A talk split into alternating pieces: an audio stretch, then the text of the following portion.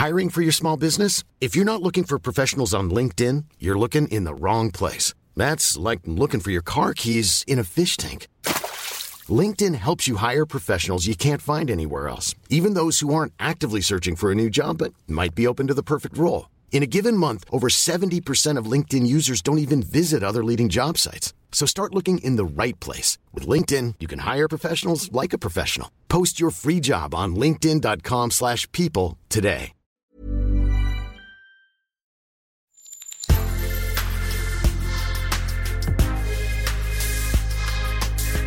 Mais avant l'épisode, j'aimerais vous rappeler que notre premier sponsor, c'est vous. Pour faire thune, vous savez qu'on a besoin de thunes. Ça prend du temps, du travail de montage, de journalisme. Je vous épargne le fichier Excel des coûts. Mais à vous qui kiffez thunes, pour assurer notre indépendance financière et pour que ça continue, eh bien il n'y a qu'un moyen, la cagnotte Tipeee. Sur Insta, via le lien en bio, ou sur Google en tapant Thune Podcast Tipeee avec 3 E, T-I-P-E-E-E. Vous êtes déjà nombreuses, nombreux, mais on espère que vous le serez encore plus. Pour que Thune continue, je compte sur vous.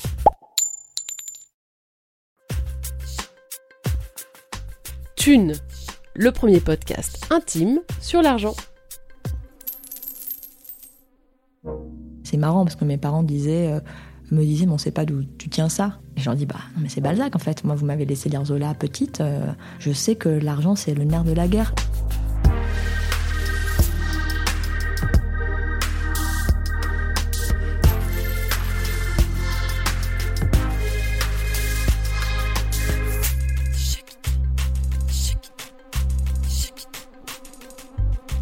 Marion nous suit depuis longtemps, depuis le tout début de Thune même.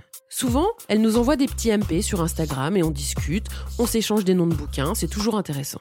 Et puis au fil des conversations, je lui ai un peu demandé quelle était son histoire, à elle. Et comme on a tous des histoires de thunes, je me suis rendu compte que la sienne méritait aussi d'être racontée.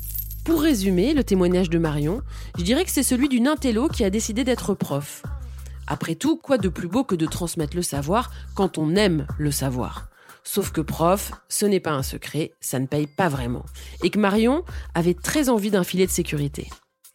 Alors elle est sortie de la fonction publique, a pris l'argent, pour mieux y revenir ensuite. Une sorte de hold-up légal en fait. Bonne écoute. Marion, tu as 40 ans, tu vis en Bretagne, euh, tu fais plein de choses que tu vas nous raconter qui sont à la fois très concrètes et plutôt intello. Et surtout, tu as un rapport au fric et une façon d'organiser ta vie que j'ai trouvé très particulier. Tu parles souvent d'argent Oui, à tout le monde. Parce qu'en fait, euh, alors je suis devenue enseignante euh, il y a quelques années et je donne notamment des cours d'économie. Et il me semble très important à mes étudiants qui sont donc des, des jeunes adultes de leur expliquer euh, ce qu'est l'économie. Ça veut dire de sortir du moi je veux beaucoup d'argent, oui certes, mais pourquoi et quoi en faire Quand on n'a pas les codes, quand on n'a pas grandi dans une famille qui nous les a appris, c'est-à-dire une famille bourgeoise souvent, on ne sait pas quoi faire de l'argent. On sait à peu près comment le gagner, mais on ne sait pas comment, notamment, euh, travailler moins pour gagner plus, sans pour autant être euh, une ordure capitaliste. Où est-ce que tu as grandi justement? Tu parles de famille bourgeoise. Toi, tu viens d'une famille bourgeoise? Non. Euh, à la base, moi, mes parents sont nés dans des familles modestes à très modestes, qui étaient donc maraîchers du côté de ma mère. Et du côté de mon père, son père était, euh, avait été mécanicien et sa mère euh, était domestique, euh, cuisinière pour Ah oui. le juge, un des juges de, de Pau. Enfin, ils ont pu faire des études, mais des petites études entre guillemets. Et quand moi je suis née, mon père était représentant de commerce. Ma mère ne travaillait pas parce qu'elle venait de m'avoir, tout simplement, et, et qu'on déménageait. On a beaucoup déménagé. Puis elle a eu ma petite sœur deux ans après. Et, donc, pour elle, c'était compliqué. À chaque fois, elle devait retrouver du travail. Elle était infirmière. Donc, euh, classe moyenne basse, jusqu'à mes 9 ans. Et à mes 9 ans, lors d'un- d'une promotion de mon père, qui lui est vraiment l'exemple encore de quand la méritocratie marchait, euh, euh, lui a gravi les échelons dans son entreprise, donc qui est Michelin. hein. Il est devenu bah, chef des représentants de commerce, pour le dire simplement, dans une région. Et là, il a commencé à avoir une différence. C'est-à-dire qu'ils ont commencé à, à- Ils ont, par contre, ils ont vraiment investi sur nous. Donc on l'a vu dans euh, même euh, le fait d'avoir des marques, par exemple. Je me rappelle ma première paire de baskets de marque, c'était une paire de Reebok. blanche et bleue. Et ça m'a marqué parce que c'était rare. Et à l'époque, dans la cour d'école, ça, c'était important d'avoir le bon t-shirt. C'était au tout début des années 90. C'était le t-shirt Waikiki. Euh. Oui, le t-shirt Waikiki, je l'ai eu aussi. et tu vois, bah, j'en ai eu un et c'était vraiment, euh, moi, pour moi, c'était important. Je voyais vraiment l'importance d'avoir des signes euh, extérieurs de richesse, très clairement. Et mes parents avaient à cœur, je pense vraiment, que nous, on gravisse une marche sociale. C'était vraiment important. L'école était très importante parce qu'ils y croyaient. Euh, donc être très bon à l'école. Et donc voilà, donc après, euh, on a continué à déménager, mon père a continué à progresser dans sa carrière. C'est ma mère qui gérait la famille. C'est vraiment elle qui gérait les cordons de la bourse. L'entreprise familiale, c'est elle la, présidente. Et lui, euh, il travaillait beaucoup. Et il rapportait de quoi financer euh, la, PME euh, de la famille.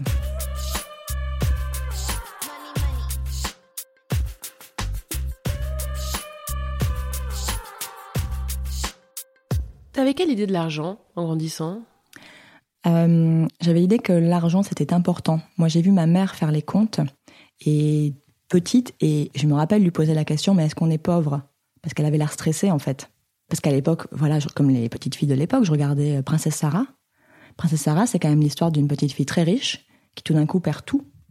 Et ça a l'air d'être horrible. Alors euh, oui, elle trouve euh, la joie parce que c'est une sainte, mais moi je savais que j'étais pas une sainte quand j'étais petite. Et donc je me disais vraiment, l'argent c'est quelque chose qui stresse et ça peut être euh, un frein. Ça t'a influencé dans ta vie encore d'aujourd'hui? Oui. Ah oui, oui, il y a vraiment ce côté de... Je me suis l'argent, ça peut t'empêcher de faire ce que tu veux. Ça peut te stresser. Et moi, je ne veux pas stresser autant que possible. Ça a conditionné les études que tu as faites? Est-ce que tu t'es dit, je veux gagner de l'argent pour être à l'aise? Pas au début, parce que mes premières études, euh, euh, j'ai fait une euh, classe prépa, j'ai fait ensuite des études de lettres et de japonais, et j'ai passé les concours de professeur la première fois.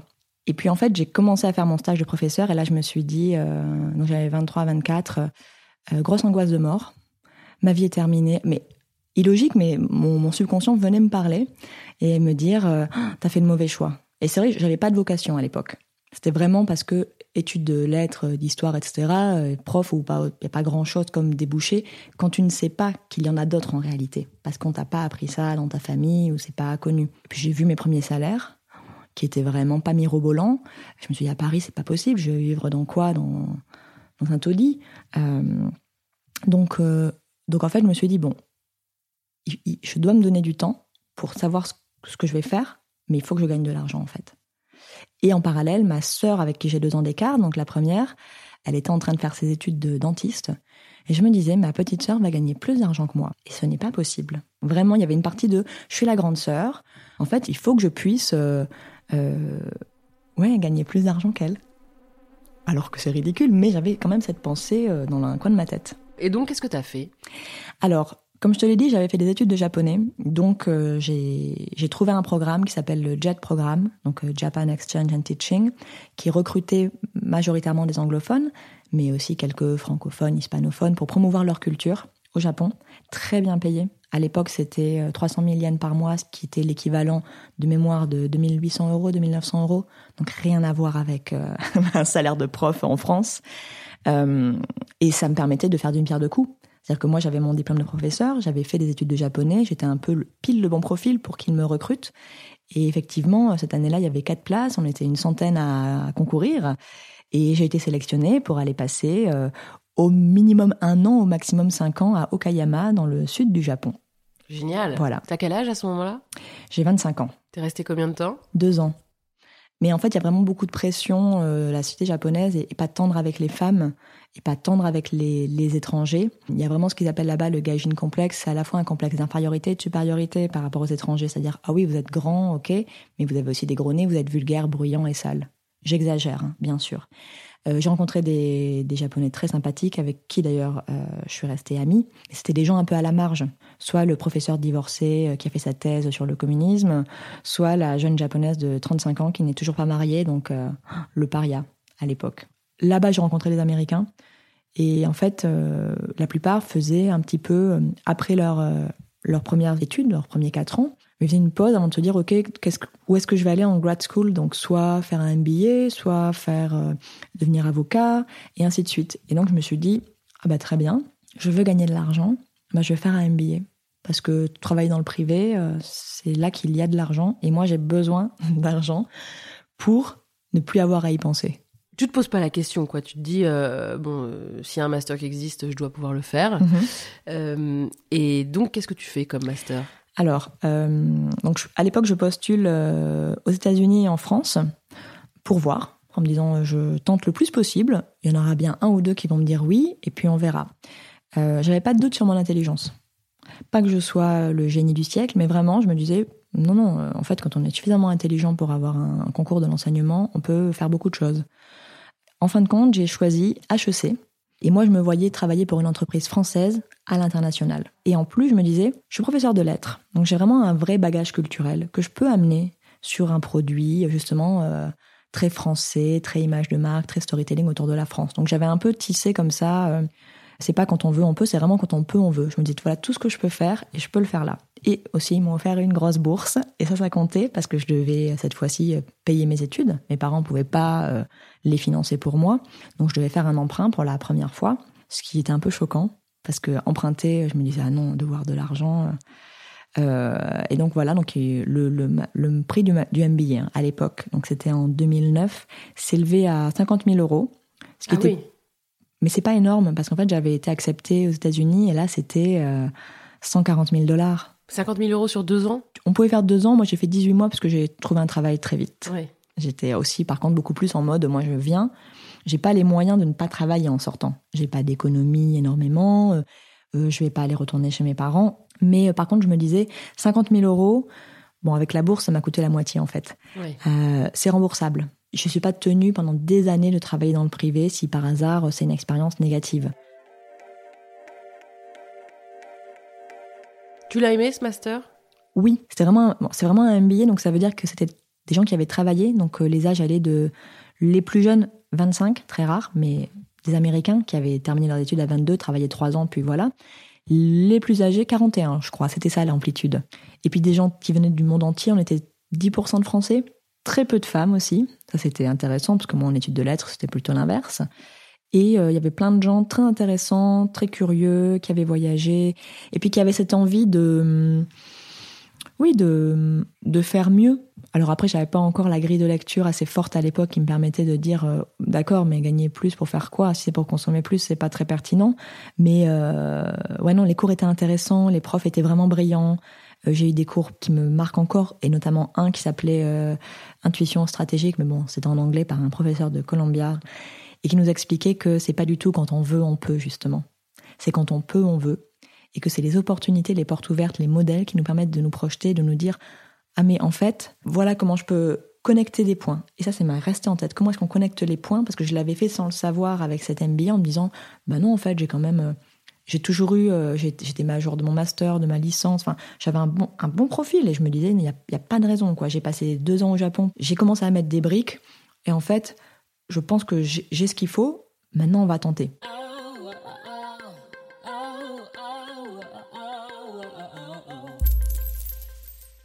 C'est très articulé tout ça pour une jeune fille quand même.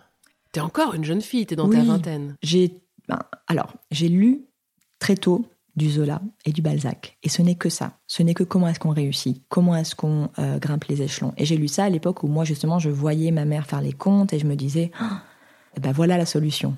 J'ai emprunté 50 000 euros en tout parce qu'il fallait les coûts de la vie Ouais. pour euh, me loger pendant Ouais. ces un an et demi. Et puis mon ordinateur m'a lâché en fin de MBA, bien sûr. Et je me suis dit, j'ai pas d'ordinateur, donc j'ai dû faire un petit prêt à la consommation. euh, Donc t'as ta petite casserole et puis t'es débauché direct. hein. Tu travailles direct en sortant de ton MBA parce que euh, bah oui le, logo euh, HEC euh, Oui. ça marche. Ah mais moi en fait pendant le MBA, euh, je suis allée faire un stage. À la fin de mon stage chez Michelin, donc c'était en, en, en août, donc un an avant mon diplôme, j'ai contacté la, la RH de L'Oréal et je lui ai dit euh, est-ce que vous passeriez mon CV Et je m'étais dit bon L'Oréal, j'avais eu des des échos, ça peut être huit mois d'entretien. D'accord. Et j'en ai eu quatre en deux semaines. Et euh, dix jours après, ils m'ont fait une proposition. Euh, donc j'avais Michelin ou L'Oréal. Et, euh, et j'ai dit L'Oréal. Alors c'est marrant que tu parles de L'Oréal parce que L'Oréal, moi j'ai eu souvent des échos. Pour moi, c'est le, le, le rocher sur lequel se, se cassent euh, toutes les illusions hein, des, des jeunes qui sortent de marketing. Le marketing étant en soi aussi une illusion. On croit qu'on va être un petit peu créatif, euh, faire de la créativité appliquée aux marques. Et en fait, c'est pas du tout ça. Alors j'avais, j'ai eu l'impression que L'Oréal, ça a été terrible pour plein de gens, pas pour toi. Non, ça m'a pas été terrible, mais parce que j'y suis allée euh, sans les étoiles dans les yeux. Mhm. J'étais ravie. Euh, je me disais c'est super parce que c'est exactement ce que je voulais faire, c'est-à-dire une boîte française mais avec un rayonnement international. En plus la beauté, enfin se maquiller, etc. C'est tellement balsacien, quoi, changer de visage.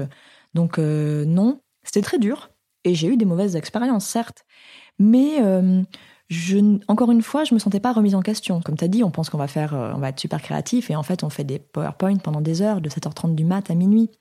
C'était plutôt, c'était une bonne école pour moi. Je me suis dit c'est, je vais me comprendre ce que c'est que le privé dans le plus exigeant et potentiellement le plus dur, et tant mieux. Comme ça, je saurai si c'est pour moi ou pas. T'as toujours quand même cette optique euh, de bien bien gagner ta vie. Hein. Oui. Euh, tu gagnes combien à ce moment-là chez L'Oréal? Euh, 55 000 euros brut quand je suis embauchée, plus l'intéressement participation. C'est ça qui est intéressant, parce que chaque année, on vous verse euh, une somme qui va être abondée par les bénéfices de l'entreprise. Et donc, en fait, au bout de deux ans, donc j'ai 30 ans, j'ai un apport. Donc, je peux acheter un appartement. Et ça, c'était vraiment important. J'achète un deux pièces. Ouais. Et euh, très bien, donc parquet, moulure. euh, C'est un bel apport quand même. Non, mais je. Un apport de combien? Alors, en tout, je crois que j'avais euh, 40 000 euros. D'accord. Ce qui est bien, mais Mhm. c'est pas énorme en fait pour euh, quand tu comptes le notaire, t'enlèves, etc. Mais en fait, euh, j'ai trouvé une, euh, c'était une succession et il fallait vendre vite. J'ai fait une offre basse en disant par contre moi vous avez aucun doute euh, l'appartement je peux le rembourser. Euh, j'ai dit en plus voilà moi je suis célibataire il n'y a pas de risque de divorce au milieu je rembourserai sans problème alors j'en ai mis euh, voilà et en fait euh, j'ai acheté un appartement il était à l'époque à euh, 220 000 euros Ouais. voilà, au lieu de 260. Et en fait, là, j'ai eu de la chance, hein. ça, ça joue aussi. Donc voilà, donc j'avais mon euh, 32 mètres carrés dans le 20e. euh. et ce qui comptait, c'est que je voulais pas avoir un prêt qui soit au-dessus de ce que je le louerais. Parce que je savais pas si j'y vivrais longtemps, que- qu'est-ce que serait ma vie personnelle, si j'allais déménager ou quoi à l'étranger. Et donc j'avais, par contre des... Je, je vis pas au-dessus de mes moyens, jamais. C'est vraiment important. Euh, parce que je voulais pas me compter. C'est ce que j'ai dit d'ailleurs à L'Oréal quand ils m'ont embauché et on négociait les salaires. Euh, Je leur avais dit, en fait, je vais travailler beaucoup, je veux ne pas compter. Donc faites-moi une offre à la hauteur de ça. Et voilà, et moi je trouvais ça super parce que je gagnais, euh, ça me faisait genre un peu moins de 4000 nets, c'était énorme Hmm. pour moi à l'époque. Et c'est énorme en fait.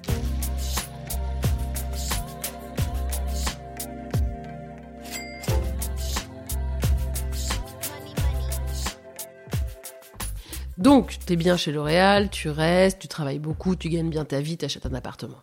Voilà. Et puis, euh, je suis pas si bien que ça chez L'Oréal. C'est-à-dire que euh, je m'entends très bien avec mes collègues, euh, dont certains sont restés des amis euh, vraiment proches. Je n'aime pas être managée. Ça, je le découvre assez rapidement. Je n'aime pas être au bureau. Ça, je le découvre aussi. Je me dis, bon, j'aime pas être assise. Je corresponds pas bien à l'entreprise, je pense. Et donc, l'entreprise ne me correspond pas très bien non plus. Je, je pense pas que je ferai une grande carrière. Je suis pas très politique. Quand quelque chose me déplaît, ça se voit et j'ai pas l'énergie de le cacher beaucoup. Et puis en plus, je me dis, non, la beauté, ce sera pas pour moi tout le temps, je, je peux pas porter des talons. Et... Parce que c'était quand même beaucoup ça. Il y avait aussi un, jeu d'apparence, mais qui est normal. On travaille dans la beauté, tu as le look en fait. Et donc, euh, à ce moment-là, j'ai la chance, mes parents euh, m'offrent un Kindle à Noël. Et alors, moi, j'adore lire, vraiment, c'est ma passion. Et je me dis, mais quel, quel produit magnifique, avoir une bibliothèque dans sa poche, c'est euh, c'est mon rêve d'enfant en fait. Mais il est c'est quand même pas un produit parfait. Et donc j'envoie un message à Amazon par le biais de leur euh, truc de recrutement, parce que je savais pas comment les contacter, euh, en leur envoyant un, email en disant euh, j'ai reçu un Kindle, c'est super, mais si j'étais vous, il faudrait que la couverture de livre s'affiche quand le Kindle est au repos pour qu'on se rappelle le- du titre, ainsi de suite, comme j'aurais fait chez L'Oréal, comment on améliore le produit. Et en fait, une RH me contacte en me disant euh, ça vous dirait de venir passer des entretiens chez nous. Et il voit bien que j'ai une expérience. Et à l'époque, donc on était en 2013-2014, Amazon, c'était pas euh, ultra euh, connu en France. C'était pas forcément l'entreprise où les, les gens se disaient ah faut absolument y aller y travailler. Donc voilà. Donc en fait on me on me convoque, enfin j'accepte, je fais passer les entretiens et, et on me fait une offre très intéressante avec des actions. Et en fait c'est marrant parce que pareil ils avaient du mal à ils voyaient que j'étais bien payée chez L'Oréal et ils avaient du mal à, être à égalité. Et je leur avais dit ah non mais moi je pars pas sinon je peux rester chez L'Oréal hein, très clairement. Je leur ai dit il faut me payer mieux ou alors donnez-moi beaucoup d'actions. Ah. Donc ils m'ont payé un peu mieux, mais c'était pas beaucoup plus au-dessus euh, de L'Oréal, mais j'avais pas besoin de plus moi. J'avais déjà, je mettais de l'argent de côté. Euh, et par contre ils m'ont donné pas mal d'actions. Ils m'ont donné 50 actions à l'époque, mais elles étaient vraiment pas chères. Entre temps elles ont elles sont retombées, mais c'est monté jusqu'à 3000 dollars, 3004, euh, enfin donc énorme. C'est marrant parce que ce réflexe action, même si de plus en plus j'entends les femmes euh, s'emparer du sujet de l'argent, enfin il y, a un gros sujet en ce moment, c'est très rarement les femmes qui les demandent quand même les actions. Oui, alors là on, les avait tous. Hein. Du moment que tu t'es embauché chez Amazon, tu avais forcément, ça faisait partie du package. Euh, mais c'est vrai que on va avoir tendance à dire non, moi je veux l'argent dans ma poche, donc le salaire. Et comme moi j'avais peu de frais, euh, et qu'en plus, à l'époque, je me disais déjà que potentiellement, par exemple, euh, je n'aurais pas d'enfants. Donc, et c'est vraiment des frais, des enfants. Il faut leur donner à manger, et, puis la nounou, etc. C'est un... Donc, je me disais, j'ai vraiment de quoi j'ai besoin, moi, pour vivre. Je n'avais pas la pression sociale non plus. Et j'étais très, par contre, euh, ce qui a pu poser problème dans les couples, mon argent est mon argent. En gros, j'ai fait les efforts pour le gagner. Et en fait, non, je vais pas, je vais pas payer pour toi. Attention, ça veut pas dire que genre euh, euh, je paye mes choses, tu payes tes choses, mais j'avais vraiment pas ce côté parce que je voyais des. Alors c'est souvent dans l'autre sens où les hommes ont des salaires plus élevés, ce qui moi n'a jamais été mon cas, euh, ce qui peut-être aussi un, choix quand j'étais avec des garçons, quand j'étais avec des filles c'était pas le problème, ça ne l'a jamais été en tout cas, où les femmes gagnent moins, mais quand même par, exemple vous payez moitié moitié le, loyer, ce qui est ridicule, c'est à la proportionnelle ou ça ne l'est pas. Moi j'avais pas ces questions-là, je vivais pas avec mes partenaires aussi pour ça, parce que j'étais bien chez moi, très bien, et puis que mais je me disais quand même, non, non, il faut euh, être indépendant, c'est vraiment important. Parce qu'on sait jamais. Et je voyais, moi, tous les, tous les parents de mes amis étaient divorcés, et des divorces euh, sales en plus. Avec où tu vois vraiment des femmes qui perdent en niveau de vie, mais euh, de manière catastrophique. Oui, tu as beaucoup observé quand même hein, autour de toi, ouais. C'est Balzac. Le fil rouge, c'est Balzac. Et donc cette indépendance, oui, bon, on sent que tu l'as hein, depuis le début. De toute mhm. façon, tu ne comptes que sur toi, très clairement. Je compte beaucoup. Mm. Moi, c'est ma grande ivresse de me dire je fais ce que je veux. L'argent, c'est nécessaire. On vit dans une société, on en a besoin pour, euh, pour avoir ce que l'on veut. Mais moi, ce que je veux, c'est du temps et du sens. finalement, du temps et du sens, il ne faut pas penser à, ces fins de mois pour ça. Donc, ça veut dire qu'il faut avoir de l'argent de côté. Il faut idéalement euh, soit être propriétaire, mais pas avoir beaucoup à rembourser pour pas se poser la question s'il y a un problème.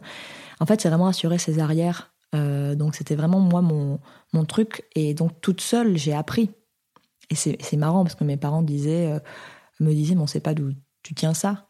Et je dis, bah, mais c'est Balzac en fait. Moi, vous m'avez laissé lire Zola petite. Euh, je sais que l'argent, c'est le nerf de la guerre, dans le sens où, justement, il faut pas que ça devienne une obsession. Ça, c'est dans un sens comme dans l'autre. Gagner plus, gagner plus, c'est vraiment, c'est une chaîne, c'est une prison. Et on les voit. Hein. Moi, je voyais des, euh, des collègues, c'est avoir un plus gros rôle, euh, c'est gagner plus, et donc ils dépensaient plus aussi. Je dis, mais en fait, pourquoi est-ce qu'on part en vacances au Costa Rica? Mais quel intérêt? Enfin, je comprends qu'on veuille voyager, mais il y a plein de belles choses autour. Et puis en plus, après, j'avais une conscience écologique qui se développait de plus en plus, et je me disais, non, en fait. Euh, donc moi, je cherchais beaucoup à me détacher, à être libre. Et donc voilà, j'avais mon appartement, euh, et notamment quand je suis arrivée chez Amazon, euh, donc j'avais l'appart depuis après 3-4 ans, et on me disait, bah, tu vas en acheter un plus grand et tout. Et j'étais, bah, pourquoi? Enfin, vraiment, il m'allait en fait. Euh, il était vraiment pas plein. Qu'est-ce que tu fais exactement du coup chez Amazon? Alors, mon premier travail, je suis l'équivalent d'une directrice marketing. Ensuite, j'ai géré une équipe de, de vente. Et ça pour des questions d'argent, parce que je savais qu'en devenant manager avec plus de. On gagnait 10% de plus, et je me disais, tu mets de l'argent de côté, tu mets de l'argent de côté, tu places, tu ouvres une assurance vie, ce genre de choses. Et donc, euh, là, là j'ai eu l'opportunité d'avoir un job génial. Donc, ils allaient lancer Alexa en Europe. Donc, Alexa qui est la, la, voix. Ouais, l'assistant personnel d'Amazon. L'assistant personnel d'Amazon. Et ils cherchaient quelqu'un pour être, euh, pour créer sa personnalité, en fait. Pour créer la personnalité pour la France, l'Italie, l'Espagne. Et ils, ils, embauchaient beaucoup de journalistes, en fait, qui créaient des contenus, voilà, des créateurs de contenu. Et moi, je suis allée voir le, le chef, le futur chef d'Alexa, euh, et je lui ai dit, euh, il te faut pas un journaliste, en fait. Parce que tu vas faire venir un journaliste, tu vas le cramer, parce qu'Amazon, c'est très particulier, ça reste une boîte de tech. Mmh. ils vont partir au bout d'un an malheureux. Et je lui dis, alors que moi, Je sais déjà comment ça marche. Je parle espagnol. euh, J'avais vraiment, mais toujours en fait, je me dis toujours quel est l'angle, quel personnage je peux être qui va me permettre d'avoir ce que je veux. Et pour et de fait, c'était une excellente expérience. C'était génial, Alexa. Euh, c'était passionnant de créer quelque chose, vraiment, et de créer un personnage en fait. C'est de la littérature. Euh, donc euh, passionnant. Euh, j'ai beaucoup voyagé à ce moment-là. J'ai passé beaucoup de temps à Seattle, au- à tel point que je me disais j'y vis. J'y passe la moitié de mon temps. Mais voilà, la prochaine étape, c'était ben, de partir aux États-Unis, euh, ou alors d'avoir un plus gros poste. Et en fait, moi, je voulais pas. Ce que ça demandait comme euh, le, quotidien me, déplaisait. Beaucoup de réunions, euh, même si c'est moins fatigant. dans la tech, ça va plus vite en général, mais moi, ça me plaît pas. Et à un certain niveau, ça devient quand même politique, quoi qu'on en dise. Je me suis dit, ben, j'aime apprendre. et et j'ai proposé de, faire une thèse sur la confiance, sur comment créer de la confiance en intelligence artificielle. Et de le faire financer par Amazon. Tu t'arrêtes jamais. Bah écoute, Ouais. j'ai tenté, hein. j'ai perdu sur Ah. ce coup-là. Tu vas voir. Per- Et puis j'ai perdu vraiment pas au bon moment. Mais euh, et donc je suis allée, co- je suis allée contacter euh, Polytechnique. Voilà, en me disant mais en fait les briques c'était c'était a- ajouté. Parce qu'entre temps j'étais plus euh, entre guillemets la prof de lettres euh, de 23 ans. Entre temps j'avais fait HEC, j'avais travaillé chez L'Oréal, Amazon, le CV était donné envie. J'avais publié des livres, donc j'avais, euh, mais pas de des romances, enfin des comédies romantiques. Donc il y avait le côté, regardez, je fais plein de choses, je sais créer du contenu, euh, et puis je, je, sa- je savais l'impacter bien. C'est vraiment, euh, il faut savoir se marketer soi-même dans notre société capitaliste. Et, et donc j'avais réussi à trouver un, un directeur, un directeur de, de thèse. J'avais négocié en fait une rupture conventionnelle avec Amazon pour ensuite avoir ce qu'on appelle un contrat CIFRE, qui est donc un contrat où une entreprise te finance ta thèse et en échange, tu es deux jours chez eux, trois jours en train de faire ta recherche, parce que tu travailles sur eux en fait, en, règle générale. Et euh, la grande chef européenne avait dit oui, d'Alexa. Puis ils n'étaient pas revenus vers moi, mais je m'étais dit c'est bon. Et donc je me suis retrouvée, euh, ils m'ont dit non, mais deux semaines avant la rentrée. Ah ouais. Donc euh, vraiment le bac dans l'eau. Mais bon, en fait, je me suis dit, bon, ok, j'ai le bac dans l'eau, mais en fait, j'ai Pôle emploi. Et Pôle emploi qui, me, qui était très bien, puisque je touchais à hauteur de 3000 euros par mois. Mais en plus, t'avais mis plein d'argent de côté. J'avais de l'argent de côté, j'avais mon appartement, j'avais aucun problème pour le payer. T'avais Euh, mis combien de côté euh, en tout? Euh, En fait, j'avais pas tant que ça. Alors, j'avais une assurance vie, mais qui était pas énorme. J'avais euh, 15 000 euros. J'avais trop d'argent dans mon livret A. J'avais tout, le, il était plein. Mais bon, c'était ça, c'est le côté un peu euh, basque euh, qui vient de la terre. Il faut avoir de l'argent, c'est jamais, c'est le petit matelas. Et j'avais surtout beaucoup d'actions que je n'avais pas vendues. Moi, j'avais rien vendu. Combien d'actions?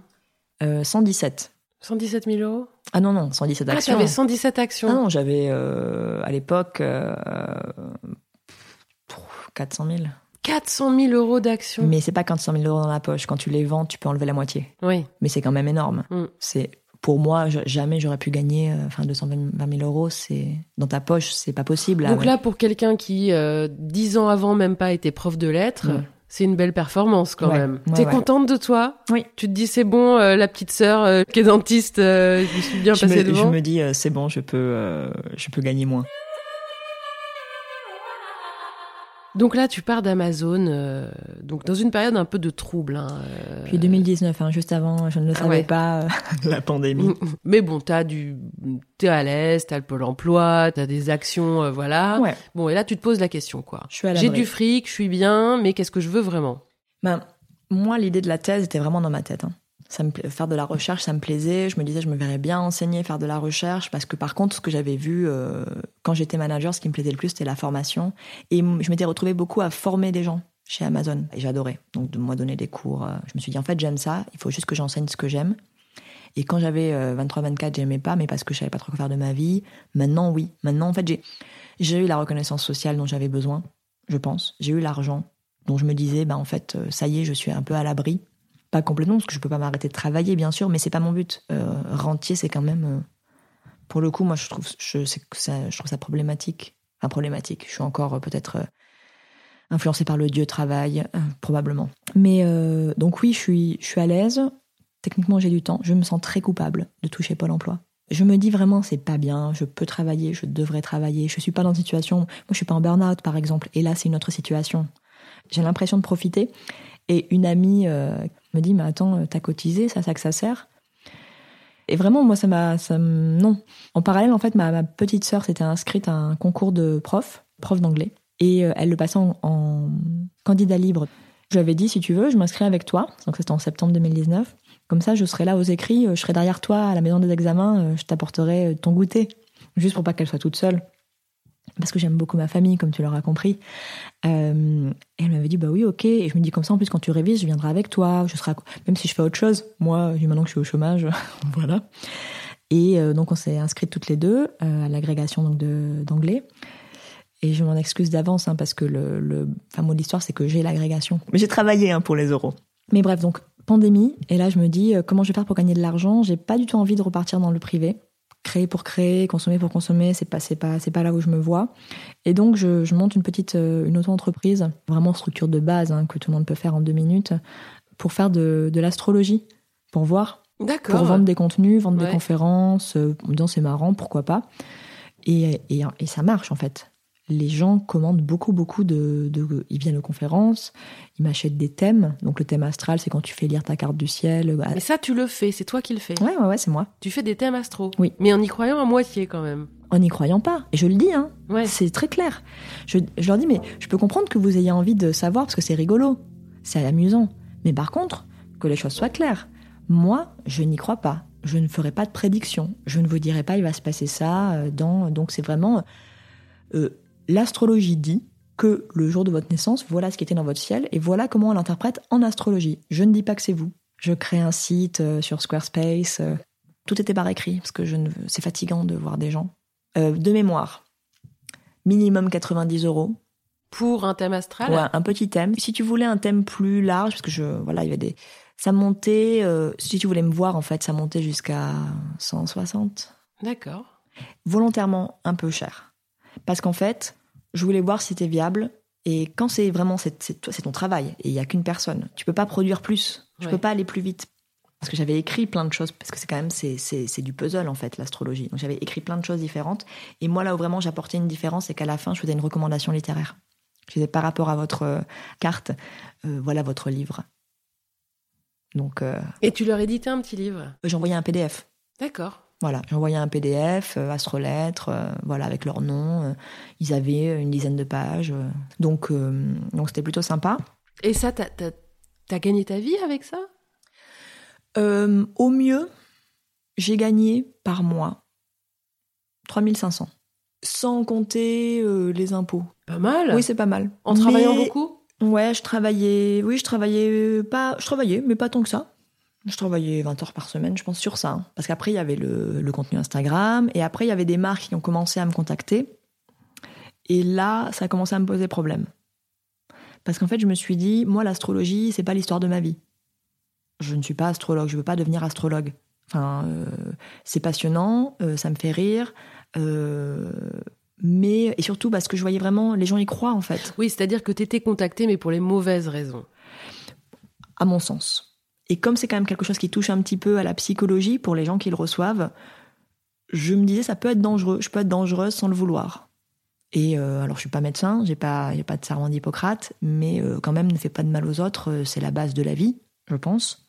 Donc ça commence à me poser problème. Et quand il y a des marques qui sont venues me voir, et en plus qui voulaient payer rien, ça qui était rigolo. Et je leur dis bah non en fait, si vous voulez que je travaille avec vous, c'est tel prix.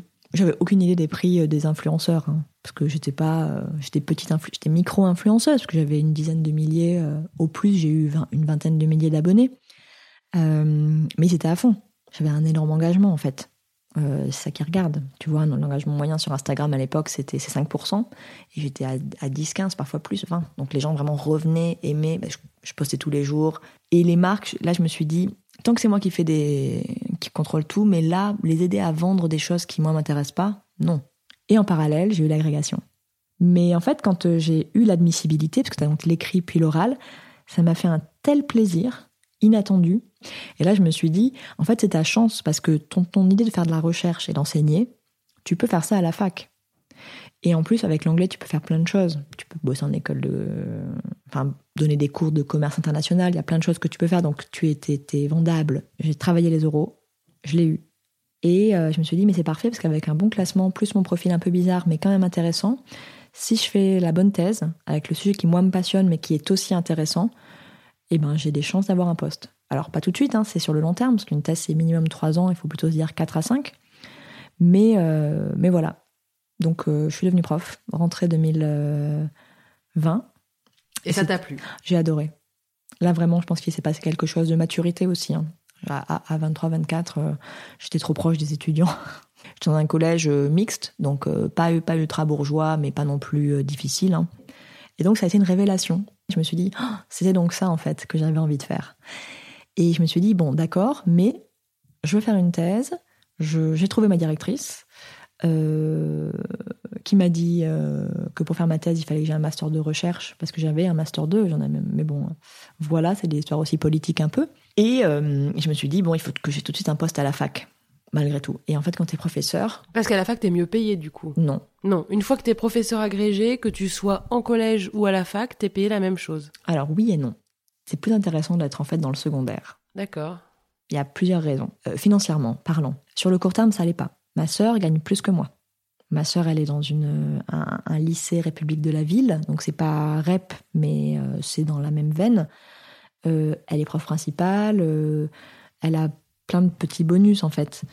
Euh, moi, j'ai postulé pour être donc à l'université, où là, c'est un système d'audition. Donc, ils, publient des postes, tu fais des campagnes, ils te choisissent, tu les, tu les classes, ils te classent. Euh, j'ai mon salaire de mon échelon. Donc, mon échelon, pour parler d'argent très clairement, c'est je suis à l'échelon 3 parce que j'ai fait valider mes deux années d'expérience au Japon. Pour quand même me dire, j'étais prof. L'échelon 3, tu n'es pas encore à 2000 euros net. Ah oui, c'est quand même pas des gros salaires. Hein. non, pas du tout. Même en étant agrégé. Voilà. Ah oui Ah oui, oui, oui, pour te dire. Donc là, tu as accepté vraiment une rétrogradation au niveau salaire Oui. Pour faire quelque chose qui te plaît Pour euh, faire quelque chose qui me plaît, euh, qui a du sens, et pour faire de la recherche, pour réfléchir. Ouais. Voilà. Si on regarde ton parcours, tu as accumulé, accumulé, accumulé, euh, pour arriver en tout cas à ce stade-là aujourd'hui, quelque chose où tu peux retrouver du sens dans ton travail mhm. en te souciant moins de l'argent finalement. Oui. Parce que c'était important. J'aurais pu tout de suite être euh, professeur. Enfin, il y a plein de gens qui viennent de, de milieux euh, classe moyenne comme moi et qui tout de suite décident de, de donner. Mais moi, j'avais besoin d'argent. J'avais besoin de me prouver que je pouvais faire des choses que que mes parents, parce qu'ils en avaient été empêchés, hein, n'avaient pas pu faire. Donc l'idée, c'est de prendre un petit peu euh, la, pris au, système, au, système avant de pouvoir redistribuer. Oui. C'est un petit côté Robin des Bois. J'adore ce que je fais.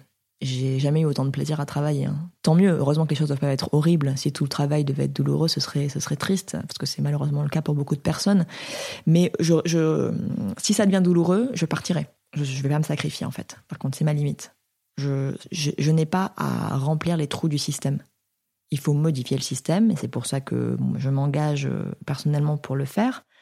Mais euh, par exemple, là, je me retrouve à, avoir un début d'année difficile parce que j'ai beaucoup d'heures pour des questions de professeurs absents, de remplacement, de vacataires, enfin l'université française avec tous ces problèmes, l'éducation nationale grosso modo, hein, de recrutement. Mais je leur ai dit l'année prochaine, c'est non. Je ne peux pas en fait parce que je veux faire d'autres choses, parce que je veux faire ma recherche, euh, que pour le moment j'ai un statut où je n'ai pas de temps pour la recherche, c'est mon temps personnel. Donc je travaille en plus. Et donc là aujourd'hui ta situation? J'enseigne dans une université bretonne. J'ai vendu mon appartement à Paris, euh, donc j'avais une très belle plus-value euh, de 160 000 euros pour que les choses soient. Enfin, c'est ce qui est tombé dans ma poche en fait. C'était pas la plus-value, mais ce qui, est, ce qui est tombé dans ma poche et tout. Avec ça, j'ai racheté un appartement à Lorient avec un mini prêt. J'aurais pu tout acheter euh, cash, mais c'est pas intéressant. Surtout avec l'inflation. C'est l'avantage d'avoir fait un peu une école de commerce et maintenant de donner des cours d'économie en anglais. Je regarde beaucoup ça. Donc vraiment, c'est un prêt à rembourser qui fait que je peux, avec le salaire que j'ai, vivre correctement. Pas vivre richement, que les choses soient claires. Et j'ai de l'argent de côté. Et cet argent de côté, il est là pour me servir, pour aller jusqu'à la thèse, jusqu'à ce que je devienne maître de conférence, maîtresse de conférence, où là j'aurai un meilleur salaire et où ça va s'équilibrer. Le but c'est pas pas d'être très riche à la fin de ma vie. Le but c'est pas d'avoir beaucoup d'argent de côté, vraiment pas. C'est de vivre correctement pour pouvoir faire ce que je veux, en bonne santé, de pouvoir aider les gens autour de moi quand je peux. Euh, j'écris, Et je ne désespère pas de vendre un manuscrit, que ce soit un best-seller et euh, d'avoir une pluie d'argent ou un autre projet, parce que j'ai plein de projets créatifs, tu vois, et j'ai envie de gagner de l'argent avec. Si je passe du temps dessus, j'aimerais que ça me rapporte malgré tout.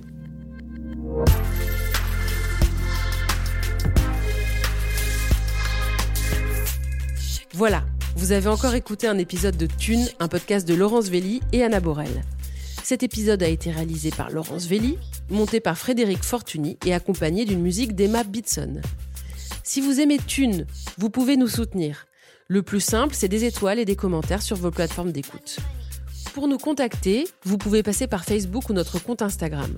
Nous avons aussi lancé une cagnotte Tipeee, parce que donner un peu de thune à thune, ça fait sens, et on en a besoin pour continuer. Vous la trouverez dans le lien de la bio de notre compte Instagram. Merci et à très bientôt.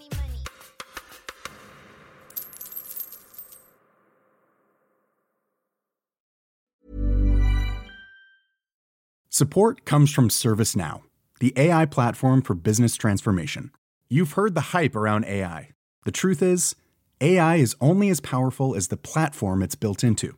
ServiceNow is the platform that puts AI to work for people across your business, removing friction and frustration for your employees, supercharging productivity for your developers, providing intelligent tools for your service agents to make customers happier. All built into a single platform you can use right now.